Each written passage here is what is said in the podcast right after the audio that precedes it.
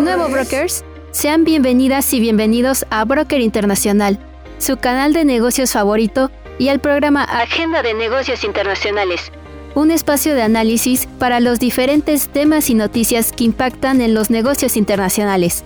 En cada episodio, se analizará la dinámica para informar sobre los cambios ocurridos en el entorno empresarial. Todo esto acompañado de un equipo conformado 100% por estudiantes. Así que prepárense, porque ya inicia Agenda de Negocios Internacionales.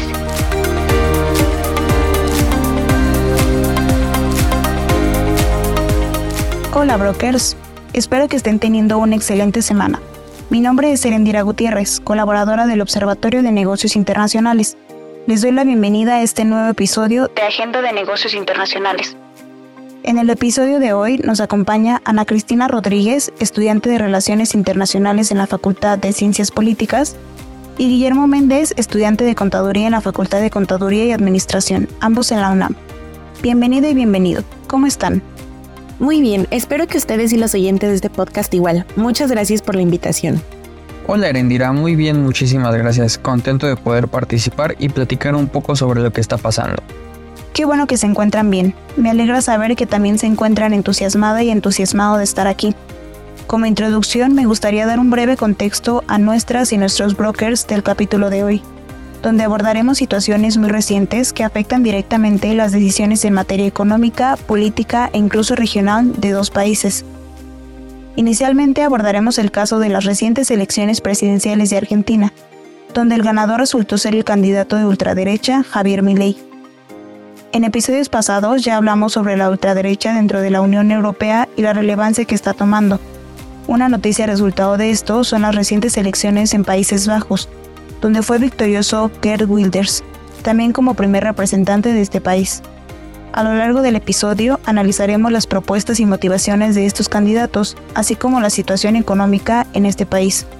Por lo que quédense con nosotros ya que sin duda estaremos analizando una tendencia global interesante y que nos compete debido a las próximas elecciones en México. Comencemos hablando de las elecciones en Argentina, realizadas el 22 de noviembre. Mucho se habla de que el nuevo presidente electo, Javier Milei, es un candidato novato con un handicap de inexperiencia, pero que ha causado revuelo por sus propuestas electorales, su política de extrema derecha, donde podría tener influencia trompiana.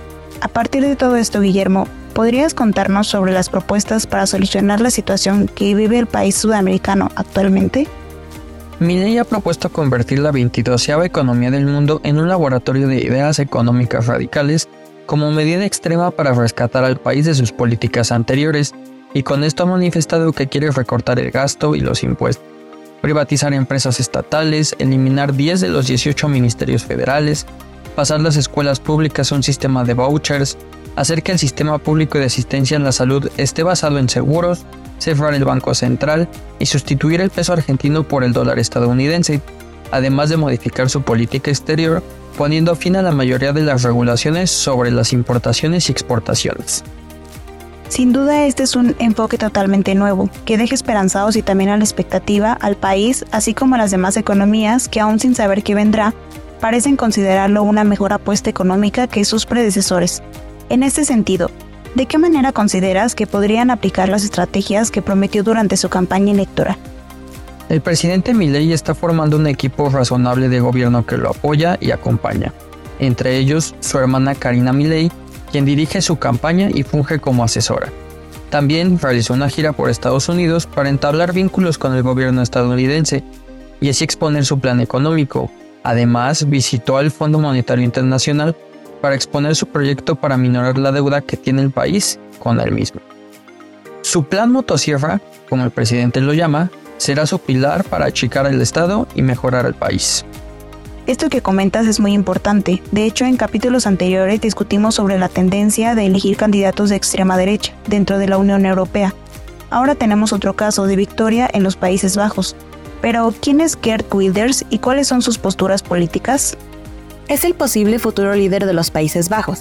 De la selección de parte de la ciudadanía el miércoles, Wilders históricamente ha estado en contra de la inmigración y se muestra escéptico sobre la influencia de la Unión Europea en la toma de decisiones nacionales.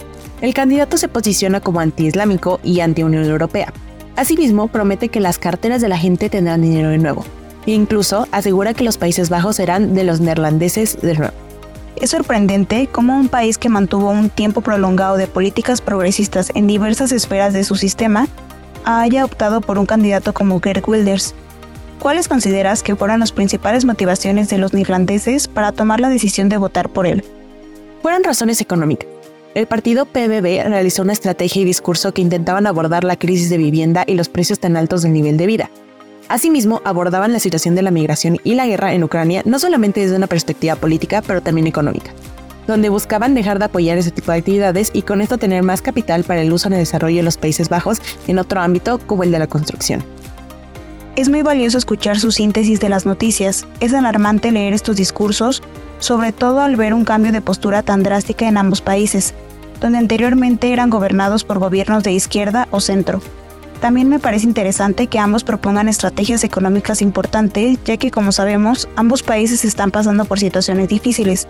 Por un lado Argentina con la depreciación de su moneda y por el otro Países Bajos que aunque cuenta con uno de los niveles de vida más altos a nivel mundial, tiene también una crisis inmobiliaria que incluso deja a estudiantes sin hogar y ni se diga de personas de la tercera edad. Ahora que sabemos que las principales motivaciones fueron económicas, me gustaría que abordáramos esta situación en Países Bajos, ya que como latinoamericanos podemos percibir que el país se encuentra estable. Sin embargo, la realidad de los países se conoce mejor desde el interior. Al respecto de esto, Ana, ¿podrías detallar más sobre dicha cuestión? Claro, como mencionas, para nosotros puede parecer que Países Bajos es un lugar estable. Sin embargo, para los nacionales su situación es preocupante. No solamente se enfrentan a una crisis de vivienda, pero también ante una recesión. La quinta economía más grande de la zona del euro se contrajo por segundo trimestre consecutivo, después de una contracción del 0.4% en los primeros tres meses del año 2023. La primera recesión desde la pandemia fue impulsada por la caída en el gasto de los consumidores y las exportaciones, mientras la creciente inflación hizo subir los precios de los alimentos y las facturas de energía en los Países Bajos y sus socios comerciales. El gasto del consumidor cayó un 1.6%, mientras que las exportaciones fueron un 0.7% menores que en los primeros tres meses del año. Me parece muy interesante lo que nos mencionas. Son cifras que si bien no son tan altas, se ven reflejadas y agudizadas en el mercado nacional. Por ello, y ante una recesión mundial, los ciudadanos se encuentran más interesados en las estrategias de recuperación económica, sobre todo cuando el panorama amenaza el estilo de vida del que están acostumbrados. En este sentido, por favor detállanos las principales problemáticas económicas a las que se enfrentan los Países Bajos. Los ciudadanos en los Países Bajos se encuentran inconformes debido al coste alto del nivel de vida. En ese territorio, debido a la inflación, también hay aumentos de salario. Sin embargo, esto no quita de la mente la preocupación de los neerlandeses. Considero que si bien están en una posición privilegiada ante los ojos del mundo, puede que el aumento desmedido en los precios, así como la presión por apoyar a Ucrania y recibir migrantes de todas partes del mundo que no suelen adoptar las tradiciones o el idioma neerlandés, los pueda hacer sentir que el statu quo está en peligro, y me parece que sí lo está. Sin embargo, creo que la redistribución de la riqueza del norte global hacia personas del sur global es necesaria para un mundo mejor.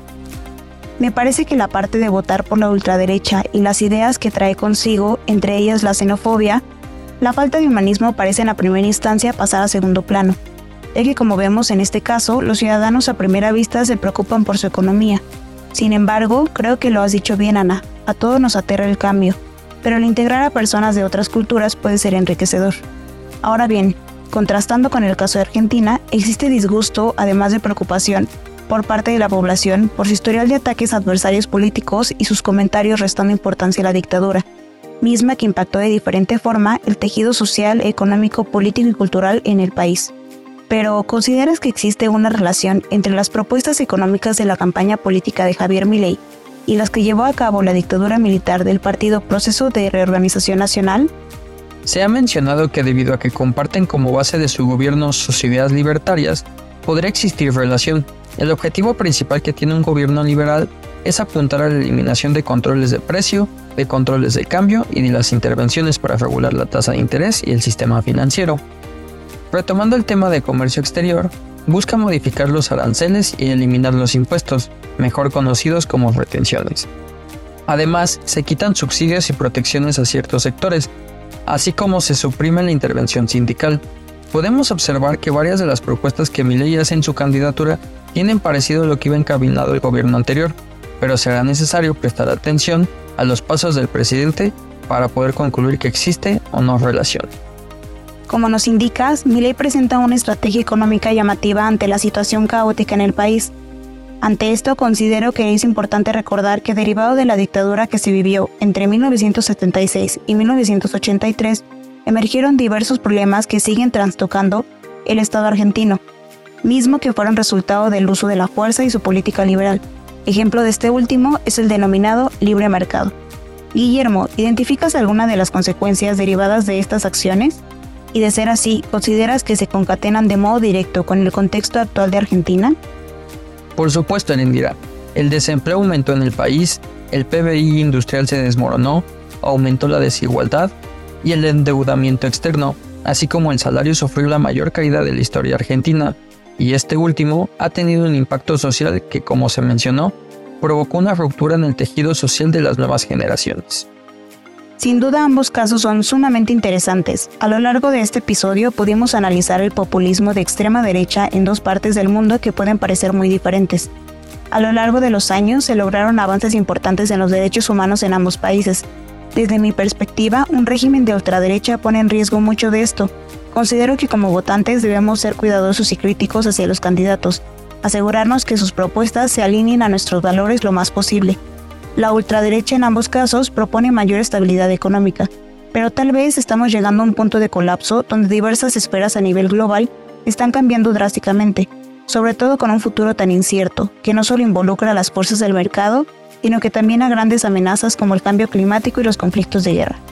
Después del análisis que realizaron de estas noticias y desde su experiencia como estudiantes de sus respectivas carreras, me encantaría que compartieran su opinión sobre estos casos y este tema, además de saber qué prevén que suceda en el próximo año con estos temas.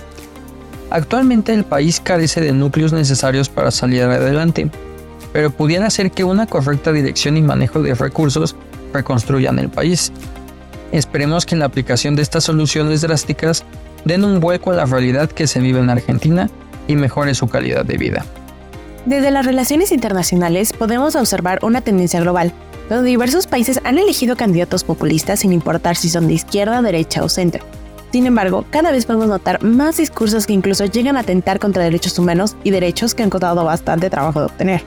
Creo que en el futuro, con las crisis económicas, ambientales y migratorias, muchos votantes se verán seducidos por la extrema derecha. Muchas gracias por esta reflexión. Es de un valor muy alto para nuestros escuchas el poder entender estas relaciones entre las noticias con su perspectiva. Les invitamos a profundizar más en estos temas ya que seguramente debatiremos de los mismos en este espacio. Les agradecemos ampliamente. Por supuesto, nos encantaría tenerlos de vuelta en otro capítulo. Ahora bien, para finalizar este capítulo, ¿algo más que les gustaría comentar a la audiencia? No me queda más que agradecer su invitación y agradecer a sus escuchas por quedarse hasta el final del podcast. Agradecer más que nada por su invitación y la gran oportunidad de venir a platicar sobre el tema. Espero estar de vuelta por acá pronto para poder seguir informándonos y conociendo más acerca de todos estos temas tan relevantes. Ahí lo tienen, brokers. Ana Cristina y Guillermo, de nuevo muchas gracias por acompañarnos en este espacio. A toda nuestra audiencia, no olviden seguir escuchándonos aquí mismo en Agenda de Negocios Internacionales. Tampoco olviden seguirnos en las redes del Observatorio Universitario de Negocios Internacionales, las cuales también se ubican en la descripción, donde aparte de saber sobre otras actividades y contenidos que tenemos, se podrán enterar sobre diferentes temas alrededor de los negocios internacionales. Les acompañó Erendira Gutiérrez. Fue un gusto compartir un episodio más de Agenda de Negocios Internacionales. Hasta luego, brokers.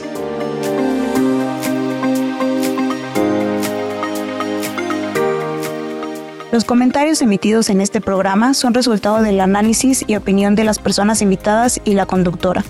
No representan la postura oficial de la UNAM ni del proyecto. Esta fue una emisión de Agenda de Negocios Internacionales, producto del proyecto PAPIT IA 300922, Innovación en las Relaciones Económico-Productivas en el Capitalismo Cognitivo y su intermitencia en la pandemia por SARS-CoV-2.